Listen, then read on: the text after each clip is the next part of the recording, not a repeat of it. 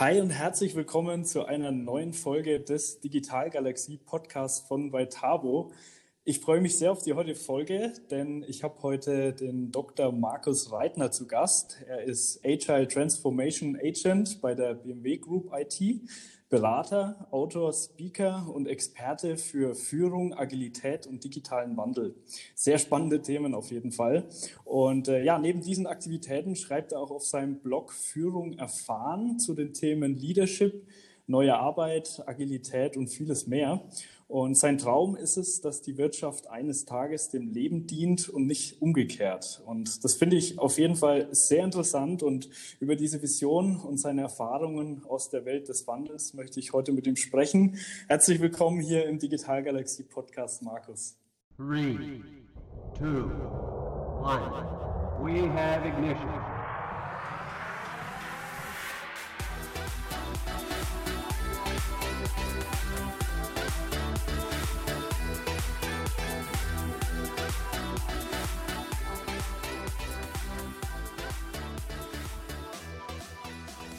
Vielen Dank für die Einladung.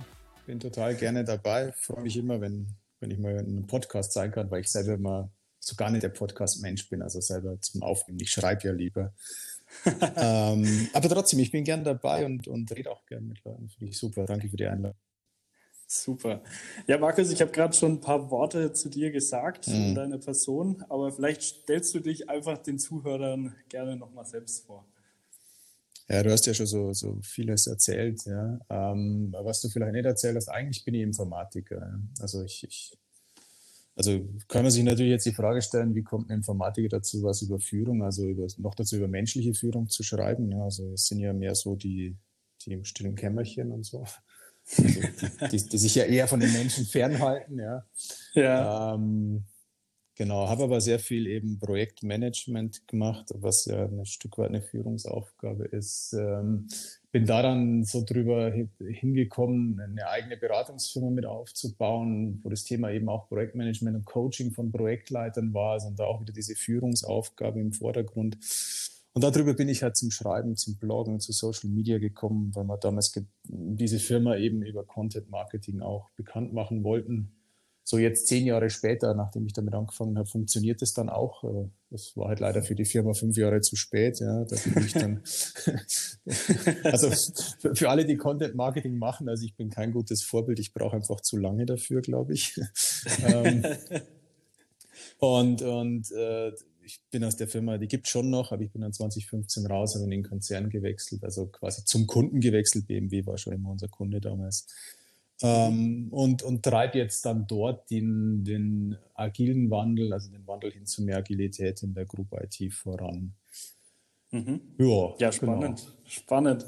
Ähm, ja, du sagst es schon, das sind sehr viele super interessante Themen ähm, ja, auch die Themen, über die du auf deinem Blog schreibst. Also ich kann es auf jeden Fall empfehlen, auch, auch wenn du eine Weile gebraucht hast, bis das letzten Endes ähm, die, die Reichweite vielleicht hatte, die du dir wünschst. Gut Ding will Weile haben, ist auf jeden Fall sehr, sehr spannend, kann ich jedem empfehlen, da mal drauf zu schauen. Den Link packen wir auf jeden Fall auch in die Show Notes rein. Ähm, wie gesagt, interessante Themen, mit denen du dich beschäftigst und auch Themen, mit denen wir bei, bei Tabo immer wieder in Berührung kommen. Finde ich auf jeden Fall schon mal super und freue mich auch deshalb sehr über das Gespräch heute. Ähm, aber bei all diesen Themen, was würdest du sagen, ist so dein absolutes Lieblingsthema und warum? Ähm, also es ist, es ist tatsächlich das Thema Leadership. Es ist tatsächlich das Thema, wie gestalten wir Organisationen, also ähm, so, dass sie auch wirklich dem dem Menschen einen guten Platz geben, einen Platz zur Entfaltung bieten und nicht nur irgendwie menschliche Ressourcen einsetzen, um, um Profit zu erzeugen. Also es geht mir schon auch ein Stück weit um den, um den Wandel der, der Wirtschaft ähm, hin zu ja, einem guten Platz für die Menschen, zur, zur Entfaltung menschlichen Potenzials. Ne? Das ist eigentlich das, was mich, was mich antreibt. Ja, mhm, mhm. ja auch sehr spannend. Ähm ja, wenn man sich mit deiner Person beschäftigt und dem, was du tust, kommt man vor allem an einem Thema beziehungsweise auch einem Buch nicht vorbei. Das ist nämlich ähm, das Manifest der menschlichen Führung. Ähm, auch ein sehr super interessantes Thema. Ähm, und, und das Buch ist auch sehr spannend. Aber was genau ist denn jetzt dieses Manifest der menschlichen Führung? Mhm. Da muss ich, muss ich ein Stück ausholen, weil da, da treffen sich sozusagen zwei Dinge, die mich beschäftigen. Ich meine, ich habe gesagt, in der BMW Group IT beschäftigen mit dem, mit dem Wandel hin zu mehr Agilität. Also der, der Frage, wie, wie schaffen wir es, die IT ähm, agiler aufzustellen und was ist das für ein Veränderungsprozess eigentlich? Und eine Facette da drin war, ähm, wie ändert sich denn die Rolle der Führungskraft? Und da trifft sich natürlich meine Leidenschaft mit dem Thema Führung, mit dem, was ich täglich mache, nämlich die Agilität dort einzuführen. Mhm. Und wir, wir haben 2018, also waren wir schon ein Jahr oder eigentlich sogar zwei Jahre unterwegs auf der Reise, haben wir uns die Frage gestellt, wie ändert sich denn die Rolle der Führungskraft eigentlich? Weil Agilität bedeutet ja Selbstorganisation. Es ist ja sehr viel dezentrale Entscheidung. Es ist ja nicht mehr der Chef, der entscheidet, sondern die Teams, die entscheiden und ein Product Owner. Ja, also es ist, ähm, man muss also loslassen als Führungskraft irgendwie. Also die Rolle ändert sich durch die, die, die den Weg hin zur Agilität. Und wir haben dann einen Workshop mhm. gemacht und, und aus dem Workshop sind wir rausgegangen und, und das hatte jemand die Idee, warum schreiben wir jetzt nicht diese, diese, warum verdichtet man nicht, was wir in dem Workshop erarbeitet haben, jetzt in derselben Form wie es äh, Manifest für agile Softwareentwicklung. Ja? Also das mhm. ist ja so, so ein zentrales Manifest ähm, für, die, für die Agilität, das ist 2001 entstanden und das ist ja auch so in, in so einer Form geschrieben, so Individuen und Interaktionen mehr als Prozesse und äh, Regeln. Ja? Also mhm. in dieser Form A mehr als B. Ja? Und also ja. habe ich, also habe ich äh, das gemacht, was ich immer mache nebenbei, nämlich Schreiben und Social Media. Und habe versucht, also die mir wichtigen Führungsprinzipien in diese Form zu bringen. Das habe ich zuerst mhm. in Social Media, auf LinkedIn, auf Twitter gemacht, habe viele Diskussionen darüber, hat dann halt irgendwie mal geschrieben, die erste These für mich ist Entfaltung menschlichen Potenzials mehr als Einsatz menschlicher Ressourcen. Ja? Mhm. Ja, genau. Also mit, äh, einfach mit der, mit der Tendenz, mir ist jetzt Entfaltung menschlichen Potenzials ist künftig wichtiger als nur der platte Einsatz menschlicher Ressourcen. Ja, so, das ist, ja. kann man mal so hinschreiben. Ja? Und dann habe ich halt noch fünf andere Thesen entwickelt und das, das war's dann erstmal. Diese, mhm. diese sechs Thesen habe ich dann auf eine Seite gepackt und gesagt, also hier ist das Manifest für menschliche Führung, hier könnt ihr unterschreiben haben dann ganz viele unterschrieben. Ich habe dann noch ein Jahr weiter Blogposts geschrieben und so zum einjährigen Bestehen dieses, dieses Manifests habe ich mir überlegt dann, was mache ich jetzt damit? Ne? Also mache ich jetzt ein Update, ja. mache ich jetzt die siebte These oder mache ich zehn draus, keine Ahnung. Ähm, und dann, dann habe ich gedacht, naja, ich könnte ja mal ein Buch schreiben. Ich könnte ja mal das, was ich jetzt so habe, als Buch zusammenfassen, weil ich wollte es mit Self-Publishing sowieso schon mal ausprobieren, wollte LeanPub damals mal ausprobieren, also rein elektronisch Lean Publishing. Habe das mhm. als erstes gemacht und habe dann festgestellt, naja, das da finden sich viele Leser. Und einen Monat später dachte man, naja, ich könnte ja Amazon ähm, Direct Publishing auch mal ausprobieren. Und dann habe ja. ich das ausprobiert, ja, habe ein PDF daraus gemacht ähm, und auch das Buch haben dann jetzt erstaunlich viele gekauft. Also ich bin jetzt bei irgendwie 4000 verkauften Exemplaren rein im Selbstverlag. Ah, super. Also Content Marketing funktioniert am Ende dann doch, ja, so nach zehn Jahren. Mhm. ja, wie gesagt, besser spät als nie. Ne? Ja, ja, genau, genau. Ja, cool. Ähm, ja, ich habe mich auch ähm, intensiv mit dem Manifest beschäftigt und bin da vor allem mit einem oder bei einem Punkt hängen geblieben, den ich äh, sehr interessant auch fand, nämlich das äh, Punkt 5, Growing Leaders over Leading Followers. Hm. Also vor allem die, die Befähigung zur Selbstführung finde ich vor allem deshalb ein, ein, super Thema, weil auch wir bei, bei Tabam eine sehr freiheitliche Kultur auch ähm, basiert auf, auf Scrum letzten Endes, das ja doch letzten Endes auch wirklich sehr, sehr viel von der Unternehmenskultur beeinflusst. Ähm, und dahingehend ist Selbstführung eben bei uns auch ein riesen, riesen Thema. Und ich denke auch, dass die, die Führungskraft der Zukunft eher so eine Coaching-Rolle hat, die dann darauf abzielt, die Mitarbeiter bestmöglich zu befähigen, sich selbst zu führen. Und ja, das, das schafft natürlich Flexibilität für den Mitarbeiter und ermöglicht auch ein schnelles, agiles ähm, Vorgehen für das Unternehmen. Es ist allerdings so, dass das meiner Meinung nach auch wirklich absolut konträr steht zu der traditionell gelebten hierarchischen Praxis, die wir halt in Deutschland irgendwie haben, ähm, ist auf jeden Fall, ich, ich denke, diese, diese Situation und dieser Gegensatz ist, ist auch sehr interessant. Wie denkst du, wird sich dieser Aspekt der Selbstführung in, in den Unternehmen in der Zukunft, vor allem hier in Deutschland, entwickeln? Denkst du, das wird sich flächendeckend durchsetzen? Gibt es da irgendwie so einen so einen Kompromiss oder, oder wie denkst du, dass sich das entwickelt? Hm. Also du hast, du hast erstmal vollkommen recht, da steckt unglaublich viel drin, da steckt das Prinzip Augenhöhe drin, da steckt also auch in dem Thema drinnen, dass man ähm, wie Wissensarbeiter letztendlich geführt werden sollen. Also vieles von dem, was da, da in diesem Growing Leaders over Leading Followers drin steht, ist eigentlich schon auf Peter Drucker und, und also ist eigentlich schon 30, 40 Jahre alt. Das heißt also, wir, wir wissen eigentlich seit 30, 40 Jahren, dass wir jetzt anders führen müssen, nämlich auf Augenhöhe ähm, weil, mhm. weil wir eben nicht mehr die ungelernten Arbeiter führen, sondern wir, das sind halt Experten. Das ist mehr so wie in einem, wie ein Orchester. Ja? Also in einem Orchester gibt es halt auch lauter Spezialisten und es gibt einen Dirigenten, ja. aber es ist jetzt keiner dem anderen übergeordnet. Ja? Das mhm. ist ein anderes Prinzip. Ähm, also wir haben jetzt kein Erkenntnisproblem. Wir haben ein Umsetzungsproblem. Ja. Ähm, und das haben wir schon seit 30 Jahren. Mhm wird es jetzt die nächsten Jahre besser? Also jetzt sagen wir es mal so, vor, vor einem halben Jahr oder einem Jahr war ich noch positiver gestimmt.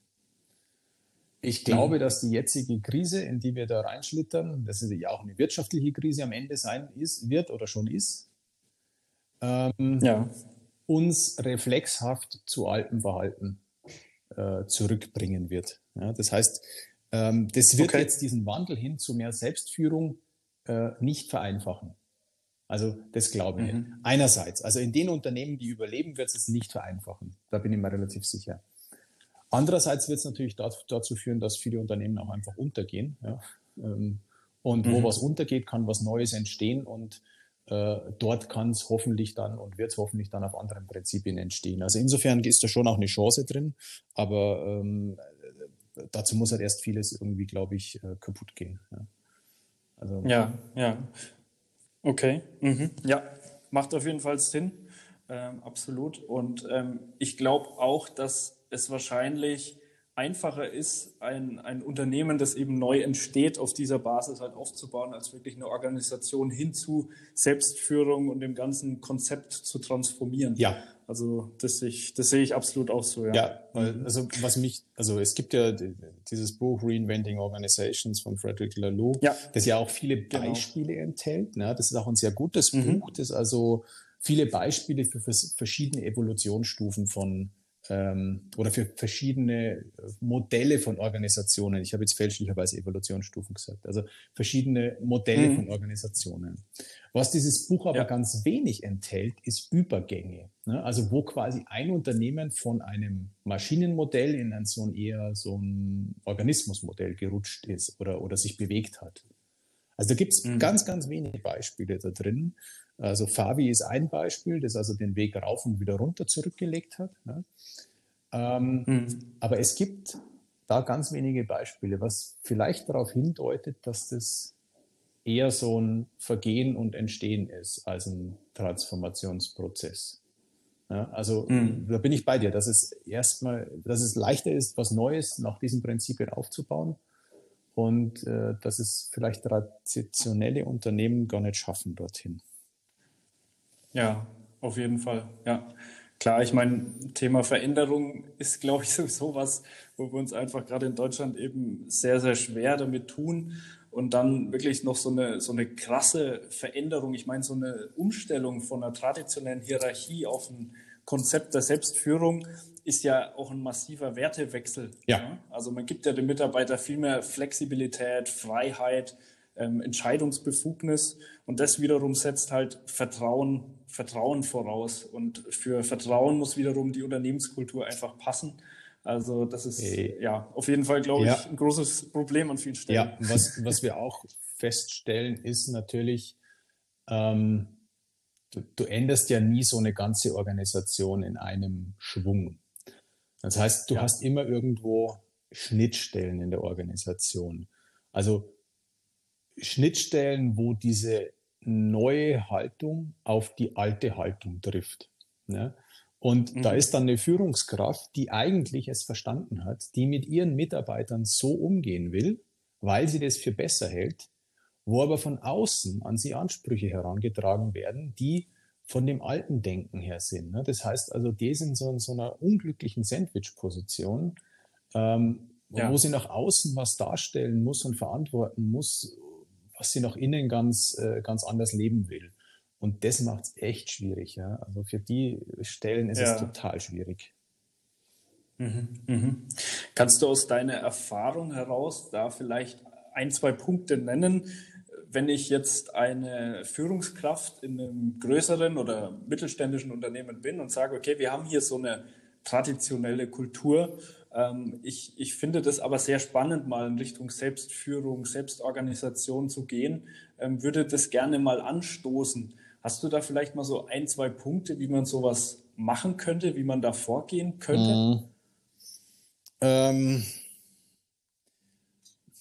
also ich würde, also das Wichtigste ist, ins, ins Machen zu kommen. Ne? Also mhm. es auszuprobieren und, und über, über gute Ergebnisse ähm, dann zu überzeugen.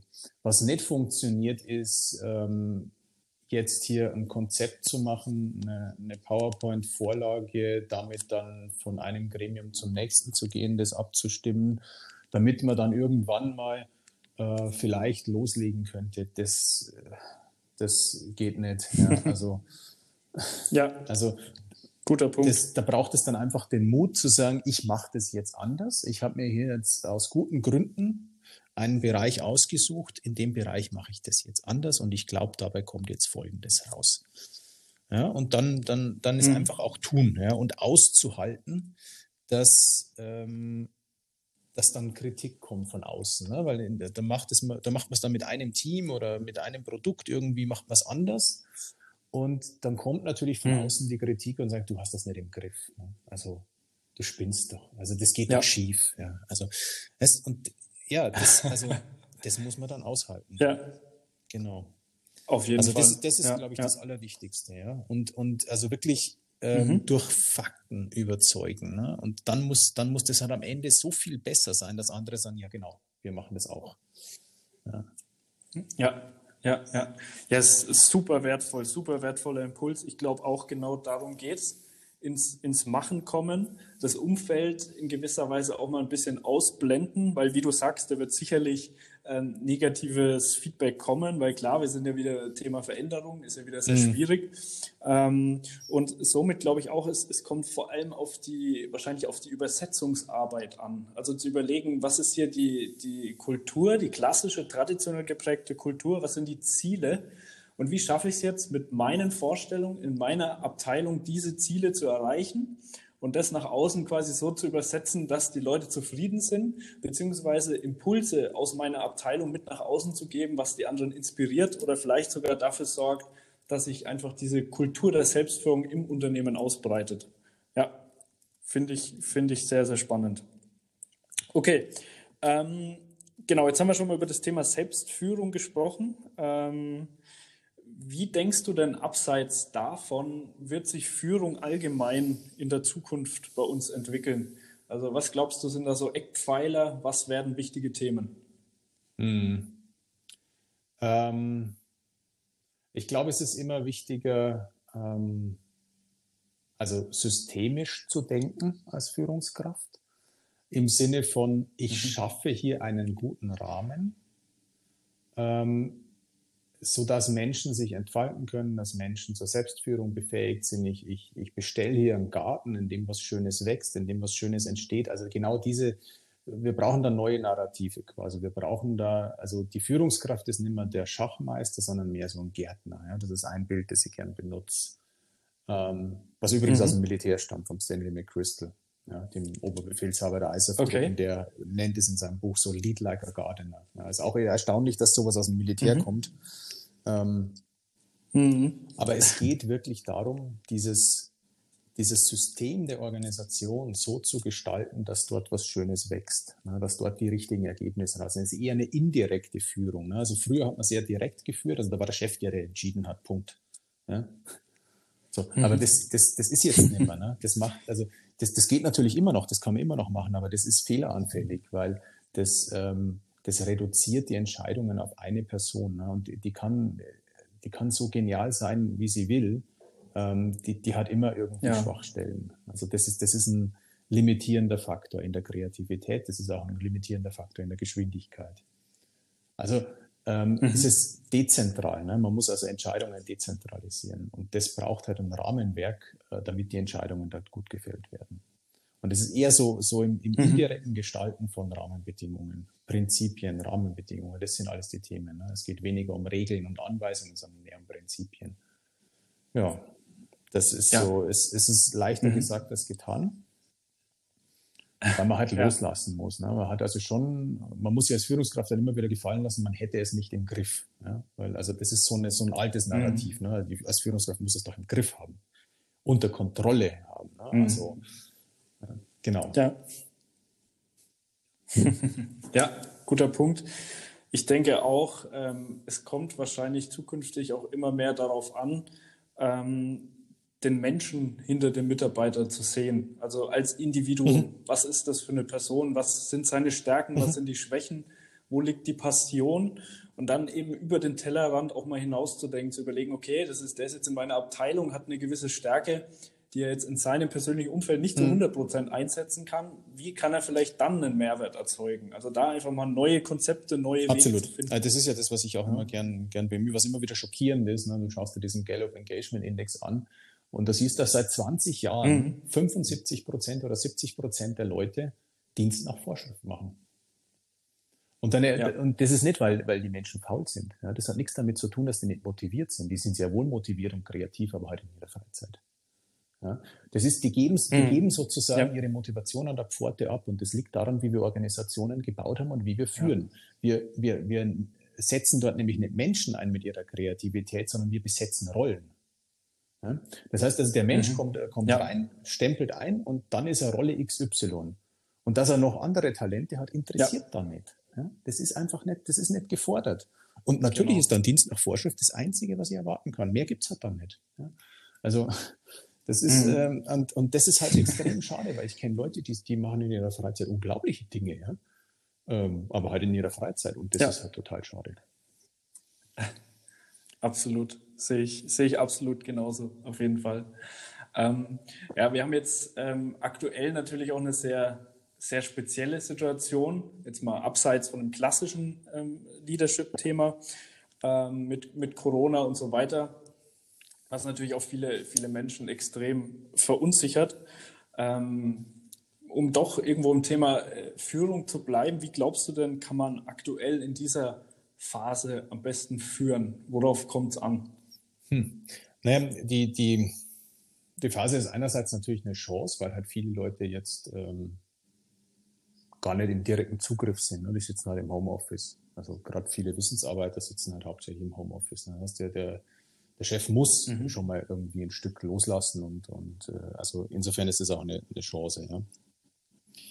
Ähm, andererseits ja. ist die Situation natürlich hochgradig ähm, volatil und unsicher. Ja? Wir wissen ja gar nicht, wie es weitergeht.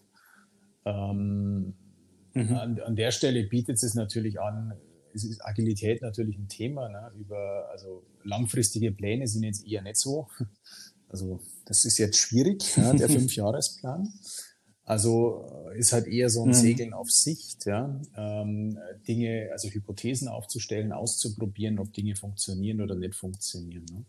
Also es ist eher so ein, so ein situativer mhm. Ansatz, der jetzt ähm, da trägt. Ja? Also das, das hilft natürlich, ja. ja. Das mal auszu also man kann jetzt auch in der Krise viel ausprobieren, will ich damit eigentlich sagen. Ne? Es ist, ist auch einfach der, den mhm. Umständen geschuldet. Jetzt kann man vielleicht Dinge ausprobieren, die man, die man sonst äh, jetzt nicht so einfach ausprobiert hätte. Das ist auch gut. Ja. Andererseits lähmt natürlich auch die Angst ein bisschen. Ne? Also wirtschaftliche Existenzängste, wie geht's weiter, wie geht's mit der Karriere weiter und so weiter, wie geht's mit dem Arbeitsplatz weiter. Und also einerseits könnte man, andererseits ist man ein Stück gelähmt. Also da, da muss man aus dieser Lähmung rauskommen und dann auch mal einfach was probieren wieder. Dann sind wir wieder beim Thema. Mal mhm. machen. Mhm. Ja, mal machen, auf jeden Fall. Ja. Ich glaube, auch hier ist wieder äh, das Thema Veränderung wahrscheinlich ganz zentral. Äh, Mitarbeiter haben ja an und für sich gerade in unserer Kultur hier in Deutschland oft ein bisschen Angst, wenn es darum geht, dass sich Dinge verändern. Ähm, und jetzt verändert sich gerade ja ganz, ganz viel und, und keiner weiß eigentlich so richtig, in welche Richtung es sich verändert. Deswegen glaube ich, dass es wahrscheinlich auch ganz viel auf, auf Kommunikation ankommt. Das heißt, ganz viel mit den Mitarbeitern sprechen gerne auch mal kommunizieren, wenn einfach nicht zu 100 Prozent klar ist, in welche Richtung es geht. Ähm, weil ich glaube, nichts ist so schlimm, wie einfach gar nicht zu kommunizieren und die Mitarbeiter einfach so ja, unwissend dastehen zu lassen. Ähm, was wir jetzt bei uns noch gemacht haben, ich meine, klar, wir mit, mit 17 Mitarbeitern und äh, im Technologiebereich in gewisser Weise auch erfahren im Bereich Remote-Arbeit. Für uns ist das gerade nicht so die extreme Umstellung, äh, wie vielleicht so manchen ja, klassischen traditionellen Mittelständler mhm. oder so, der das gar nicht kennt. Ähm, aber trotzdem, wir haben auch ein paar Sachen umgestellt. Zum Beispiel, ähm, ja, wir haben äh, unser Scrum Master ähm, aktiviert, einfach noch mehr zu kommunizieren, noch mehr zu sprechen, noch mehr Feedback einzuholen, dann auch diese ganzen Offline- ähm, Aktivitäten wie zum Beispiel ein Teamfrühstück oder dass man sich mal auf einen Kaffee trifft oder dass man mal zusammen eine Runde irgendwas spielt, ähm, einfach das auch in die digitale Welt zu transformieren. Das haben wir noch gemacht ähm, und haben da einfach gemerkt, dass das schon sehr, sehr wertvoll ist und sehr, sehr gut funktioniert, einfach den Kontakt zu halten, die Kommunikation hochfrequent zu halten und ja, versuchen viele Offline-Themen auch in der Online-Welt abzubilden, weil das geht nämlich tatsächlich an vielen Stellen viel besser, als man das eigentlich Ja, denkt. ja, ja, genau, genau, genau. Also das, ja. das, geht, das geht schon. Ich meine, es gibt ja Unternehmen, die arbeiten sowieso ständig verteilt. Ja? Also es gibt auch sehr erfolgreiche Softwareunternehmen. Ja. Und, und äh, bis hin zu mhm. letztendlich die ganze Open Source Community ist ja hochgradig verteilt auf der ganzen Welt und die sind ja, also auch das geht. Ja, also vielleicht sind es wieder dem geschuldet, dass Softwareentwickler sowieso eher so Eigenbrötler sind und jetzt, jetzt gar nicht so gern irgendwie mit anderen kommunizieren und, und wenn dann eh im Büro lieber einen großen Kopfhörer aufhaben. Also mag ja alles sein, aber auch, das, auch, auch mhm. die Modelle gibt's ja einfach, äh, also ist ja auch eine Chance. Ne? Also Menschen sind da eben sehr unterschiedlich. Ne? Das darf man nicht vergessen. Ja. Es gibt eher, eher introvertierte, eher extrovertierte Menschen. Und für die Introvertierten ist das jetzt im Moment eher so gar kein Problem, sondern eher eine, eine große Erleichterung. Ja. Ja, sehr guter Punkt. Absolut, absolut. Ja. Und der, dieser Punkt setzt ja auch wieder an dem, an dem Individuum an und auch zu gucken und zu überlegen, was sind es für Menschen und was sind die Bedürfnisse und auch in der jetzigen Situation da vielleicht einfach nochmal einen Schritt weiter zu denken ähm, und in seinem Team auch zu überlegen, was brauchen die Menschen in meinem Team und wie ja. muss ich mit denen umgehen. Also auch da wieder die individuelle Note mit reinzubringen. Finde ich auch super Punkt, sehr, sehr wertvoll. Ähm, ja, Thema, Thema Führung. Ähm, es ist auch so, dass, dass wir in den letzten Jahren ganz, ganz vielen, vielen Unternehmen unterwegs waren. Also so ja, zwei, zwei, 200, 250 Unternehmen, würde ich jetzt einfach mal sagen, mittlere und große Unternehmen und haben uns ganz viel das Thema Digitalisierung dort angeschaut.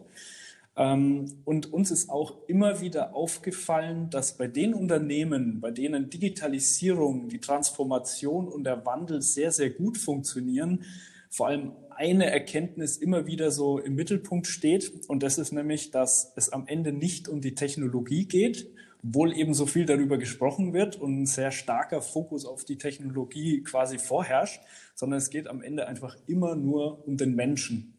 Und das haben ganz viele Unternehmen ähm, verstanden, in denen das Ganze eben gut funktioniert finde ich eben einen sehr, sehr wichtigen Punkt. Ähm, würdest du das auch so sehen, dass das eine wichtige, vielleicht sogar die, die wichtigste Essenz ist? Ähm, oder würdest du sagen, das sind noch andere Punkte vielleicht sogar wichtiger? Ähm, also ich, ich finde dieses Spannungsfeld auch sehr spannend. Ich bin auch der Meinung, dass es also eben trotz dem Digitalen definitiv um den Menschen geht. Ja? Also oder gerade wegen der Digitalisierung mhm. um Menschen geht. Ja, also ich glaube, der wird um die menschlichen Fähigkeiten werden umso wichtiger, weil alles andere kannst du quasi automatisieren. Ne? Du kannst durch künstliche Intelligenz und Roboter und sowas ersetzen. Ja, also der Mensch und seine Kreativität werden immer wichtiger. Da bin ich absolut bei dir. Und es ist wichtig für Unternehmen, das, das auszunutzen mhm. in der digitalen Transformation und das auch gut einzusetzen, diese menschlichen Fähigkeiten. Ja. Ähm, trotzdem hat es natürlich schon massive Aspekte. Ja? Also vergessen. Ne? Also das mhm. ist ähm, äh, die Defizite sind halt äh, in Unternehmen und Behörden und, und überhaupt in Deutschland schon. Also wir sehen das auch jetzt wieder in, in, ja. in wenn es in, in Corona-Zeiten darum geht, wie werden denn jetzt äh, Infektionszahlen erfasst oder wie erfassen wir denn äh, die Daten über, über Infektionen und Betten in Intensivstationen. Ja, da ist das Fax halt schon immer noch äh, ja, gern genutzt. Also es ist jetzt ja, äh, nicht exakt das, was wir uns in Digitalisierung, wir haben da schon irgendwie auch einen Rückstand, ne, einen Stau. Und, und äh, wir sind jetzt nicht das technologiefreundlichste Land, also die Diskussion um 5G und sonst was. Ja, also ja, äh, absolut. Da haben wir schon auch eine Baustelle, würde ich damit sagen, in der Technologie. Mhm. Ja, auf jeden Fall.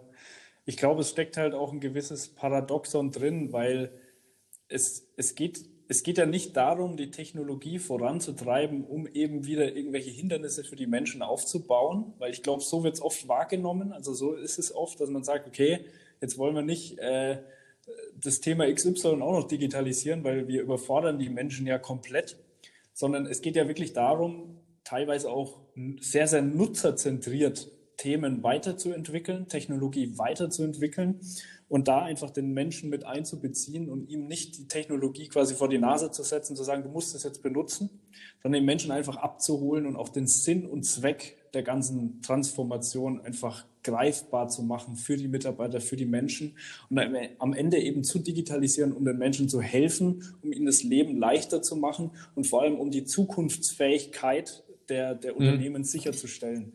Und dieses Konzept als Ganzes muss in den Unternehmen einfach klar werden. Das müssen die Mitarbeiter verstehen.